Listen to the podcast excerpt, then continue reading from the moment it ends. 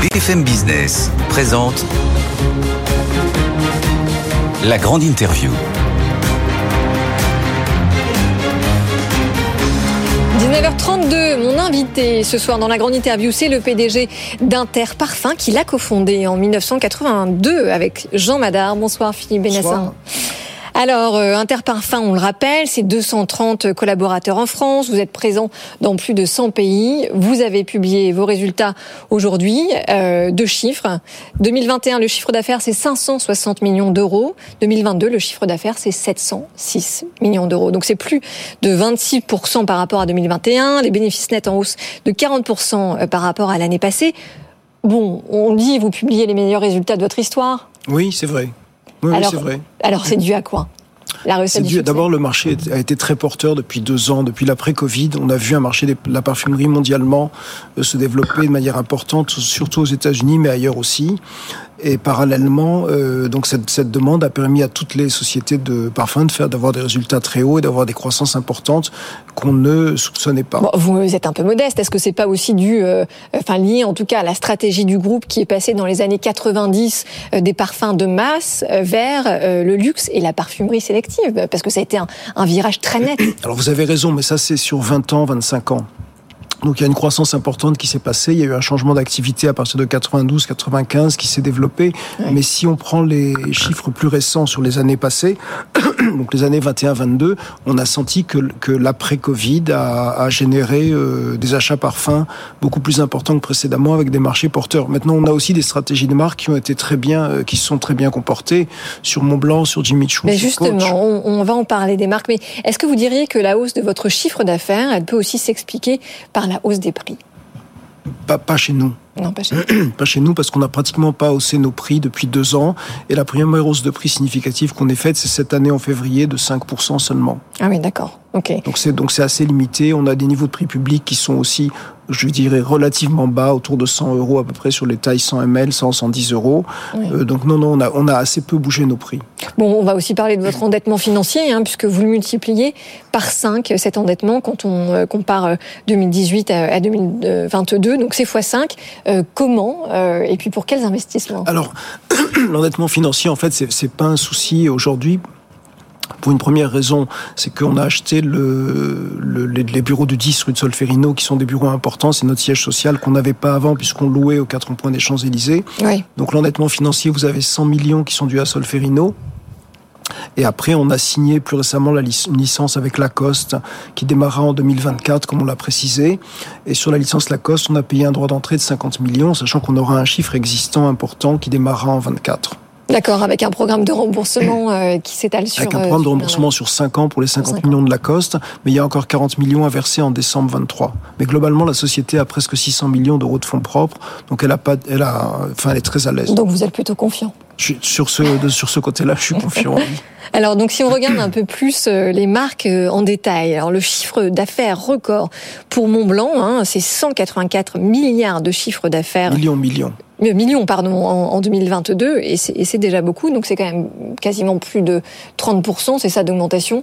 Ouais, euh, ça. ouais du chiffre d'affaires. Bon il y a Jimmy Choo aussi hein, qui est à quasiment plus de, 4, de, de 40% de chiffre d'affaires. On peut citer Coach aussi. D'ailleurs vous avez eu la gentillesse d'amener ce parfum euh, Rose Passion qui sortira dans 2-3 euh, mois en plus. Ah d'accord. Donc en plus donc vous l'avez vous l'avez avant sur le plateau eh bien je vais laisser dès demain euh, est-ce que ce sont ces marques euh, là qu'on vient de citer sur lesquelles vous misez pour le futur?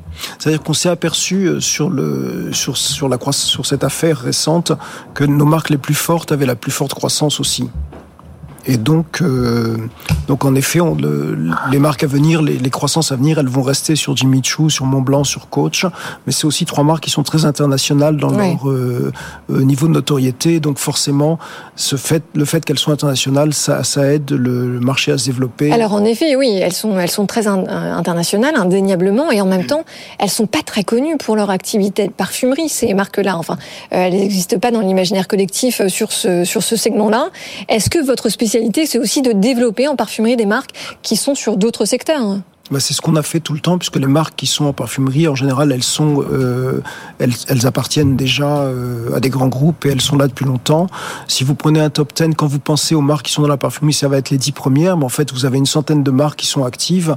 Ouais. Et euh, ce que je crois aussi, c'est que Montblanc, avec les communications de, sur Zinedine Zidane, qui, nous, qui est maintenant notre égérie sur Montblanc, ouais. nous aide terriblement à monter la, le niveau de perception, le niveau de. de Alors justement, c'est un très bon exemple parce que j'ai une question à vous poser sur la différence entre euh, la clientèle féminine et la clientèle euh, masculine. Euh, Est-ce qu'il y a une différence en termes de développement?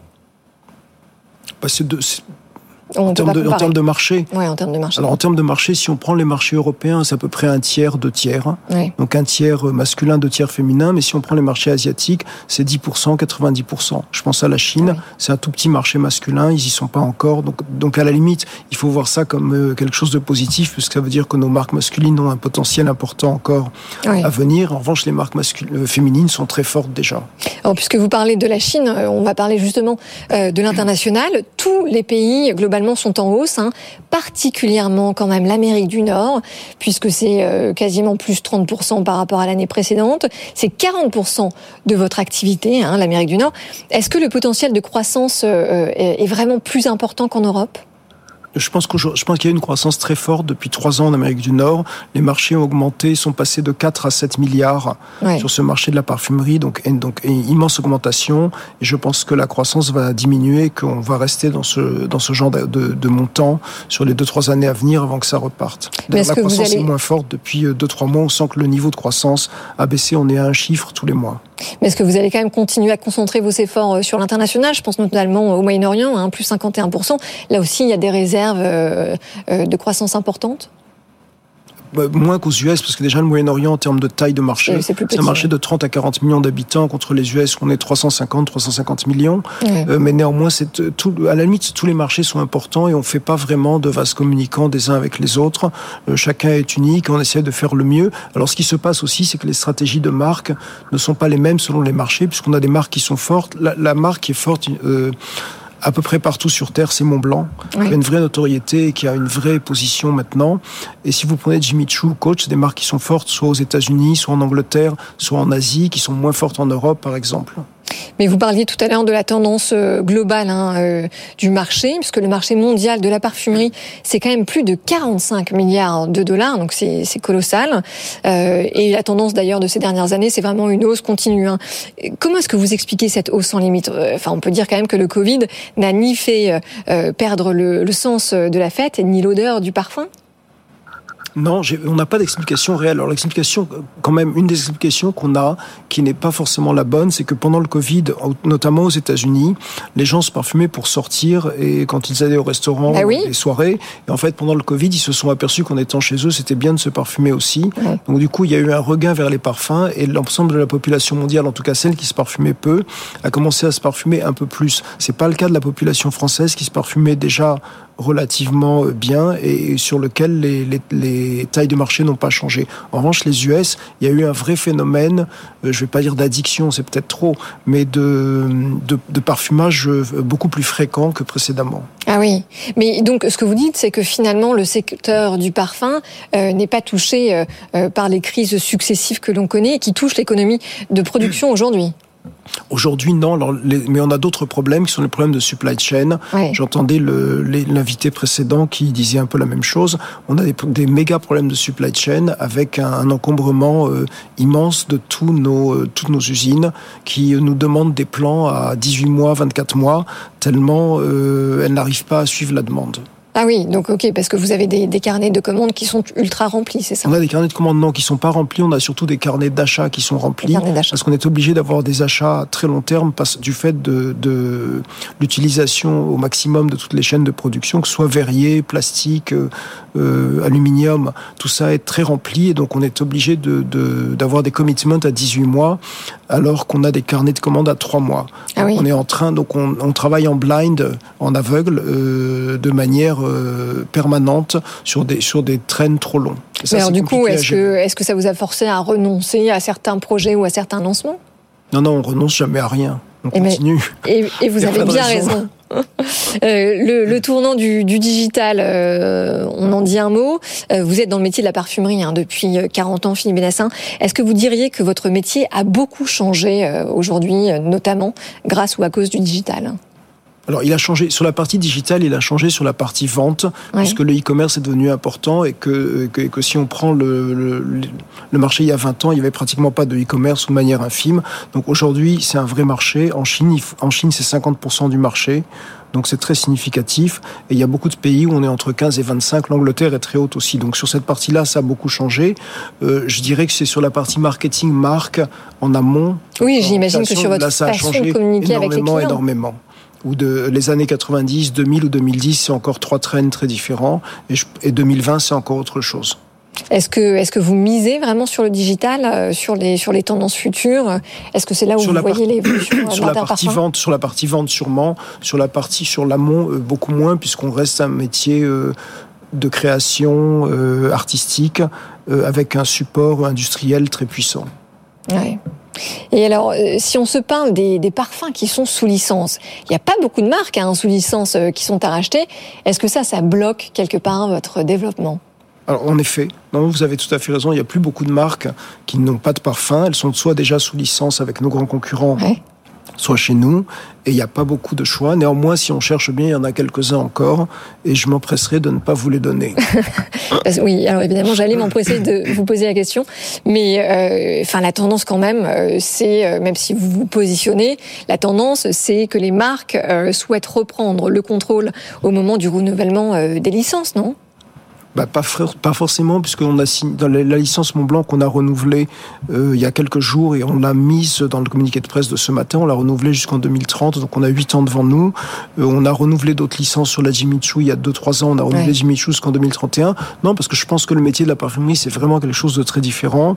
Euh, Burberry, qu'on a bien connu, a voulu récupérer ses parfums, donc je peux en parler parce que ça, je suis pas, bien placé. Pas très bien terminé ça, avec Burberry. Pas très bien hein, terminé, puis ils ont gardé ça 4 ans. Ils se sont aperçus que c'était très compliqué. Je leur ouais. avais dit vraiment en parlant au, au plus hautes instances de Burberry, c'est très compliqué, ne pensez pas que vous allez faire beaucoup mieux que nous. Et en fait, ils ont fait beaucoup moins bien et ils sont repartis en licence chez Coty en comprenant. Et l'idée le, chez Burberry après, c'était de dire les parfums, on veut plus en entendre parler. Hein. Et ils ont eu tort de ne pas vous écouter. Euh, Philippe Bénassin, le parfum de luxe en 2030, euh, c'est quoi? Comment est-ce que vous abordez les défis du marché du luxe pour la décennie qui vient? Alors, ce qui se passe sur ce marché-là, c'est qu'on a ce qu'on appelle les parfums de niche ou ouais. les parfums de collection, parce qu'ils sont de moins en moins niche du fait qu'ils sont devenus importants. Depuis 7-8 ans, ils ont pris une place importante. Ils sont en train de monter, et c'est le secteur de la parfumerie qui monte avec une croissance de 15-20% par an. Donc, je pense qu'il faut se positionner sur ce marché-là pour 2030, et c'est ce qu'on est en train de faire. Alors, on avait, on a une ligne sur Van Cleef Arpels qui fonctionne très bien et, qui a, et on a été précurseur puisqu'on l'a démarré il y a une dizaine d'années déjà. On a une deuxième ligne sur Montclair qui va arriver, qui est ah. un parfum de collection oui. avec cinq olfactions euh, vraiment très bien faites, très originales et très dans l'esprit de ce que fait Montclair. Donc ça, ça arrive dans le marché dans pas longtemps, d'ici la fin du mois. Et après, on a deux projets importants qui vont se développer sur l'année plutôt 24 de collection aussi. Et je pense que ça va être le, le sujet des années futures. J'y croyais pas tellement en plus il y a 10 ans. Ah oui. Oui pensais que c'était parce que je pensais que les prix étaient trop hauts et qu'on n'aurait jamais assez de consommateurs pour acheter des parfums à 200, 250 euros. Et Mais sur le comportement du consommateur, j'ai l'impression qu'on se trompe beaucoup dans, dans, les deux sens, à la fois sur le sens cher et le sens euh, pas cher. Alors, mais justement, sur le comportement du consommateur, vous ne trouvez pas que l'univers du parfum euh, est traditionnellement trop sexualisé euh, Quid de l'évolution de la consommation vers des produits qui seraient non genrés mais alors le non genré en parfum, ça marche pas. Ah, ça marche curieusement. pas. Donc là, je alors, montre revanche... boucheron singulier. Ça, c'est un parfum pour homme? Ouais, mais il marche très bien. Alors en fait, il faut il faut faire quelque chose de simple. Les parfums pour hommes, ils sont tous non genrés parce qu'ils vont très bien aux hommes et aux femmes. Oui. Et les parfums pour femmes, ils sont plutôt genrés parce qu'ils vont plutôt aux femmes du fait de, des olfactions choisies. Donc le non genré pour moi, c'est les masculins. Et je connais plein de filles d'ailleurs qui mettent des parfums masculins et qui sont très contentes de les avoir. Donc on a, un, on a une catégorie non genrée, ouais. mais, mais, on ne le sait pas. Alors il nous reste deux grosses minutes. Euh, J'aimerais vous parler euh, des sujets RSE dans une industrie qui vend essentiellement du glamour. Comment est-ce que la, la, RSE pardon, euh, a sa place dans votre offre et puis dans vos stratégies pour l'avenir? Alors la RSE elle a sa place surtout sur la partie amont, parce que sur la partie qui nous concerne nous directement, on est en train de parler de 2-3% du bilan carbone, c'est-à-dire négligeable. En revanche, les 95 ou 97%, il s'agit principalement de la partie industrielle, donc production de verreries, production de pompes, de plastique, de capots. Et sur tous ces segments, on a fait des efforts énormes depuis à peu près 4-5 ans. C'est assez récent quand même, depuis 4-5 ans, pour que les produits soient recyclables ou recyclés. Ça dépend des cas de figure. On essaye que ce soit euh, recyclé la plupart du temps, mais c'est pas toujours le cas. Mais en tout cas, il y a des efforts énormes qui ont été faits de toute l'industrie. On n'est pas leader dans cette catégorie. Notre grand concurrent L'Oréal est très leader et a fait des efforts énormes et on est, on est, on les, on les suit le mieux que l'on peut en essayant d'augmenter euh, toute, la, toute la partie RSE dans, euh, dans l'industrie. Bah alors, on va citer un exemple très concret quand même. C'est Rochas hein, qui lance cette ligne de parfum qui s'appelle Rochas Girl. Euh, c'est une ligne éco-responsable qui cartonne, on peut le dire. Enfin, elle marche qui marche, très bien. elle marche, bien. Qui marche un peu. Bah enfin, marche un peu, mais, non, mais, le sujet c'est pas la RSE sur Rochas Girl. Ce qu'on s'était dit sur Rochas Girl, c'est qu'on voulait faire un produit qui qui, euh, qui soit au plus haut possible dans les ingrédients de toute la RSE. Donc des encres qui s'effacent, ouais. pas de colorant dans le flacon, de, du verre recyclé. Oui, c'est la, la clean beauty. Quoi. Donc le plus haut possible, mais néanmoins c'est pas c'est pas euh, en termes de marketing ça suffit pas. Et sur Rochas, le Rochas Girl en fait il correspond pas si bien que ça à, à ce qu'est Rochas. Mais je suis très content de l'avoir fait, ne serait-ce que pour ça. Eh bien, merci beaucoup Philippe euh, Bénassin et vraiment félicitations voilà pour merci. ces résultats assez extraordinaires. Vous êtes le PDG d'Interparfum. Merci d'avoir été avec nous dans le cadre de l'annonce de vos résultats.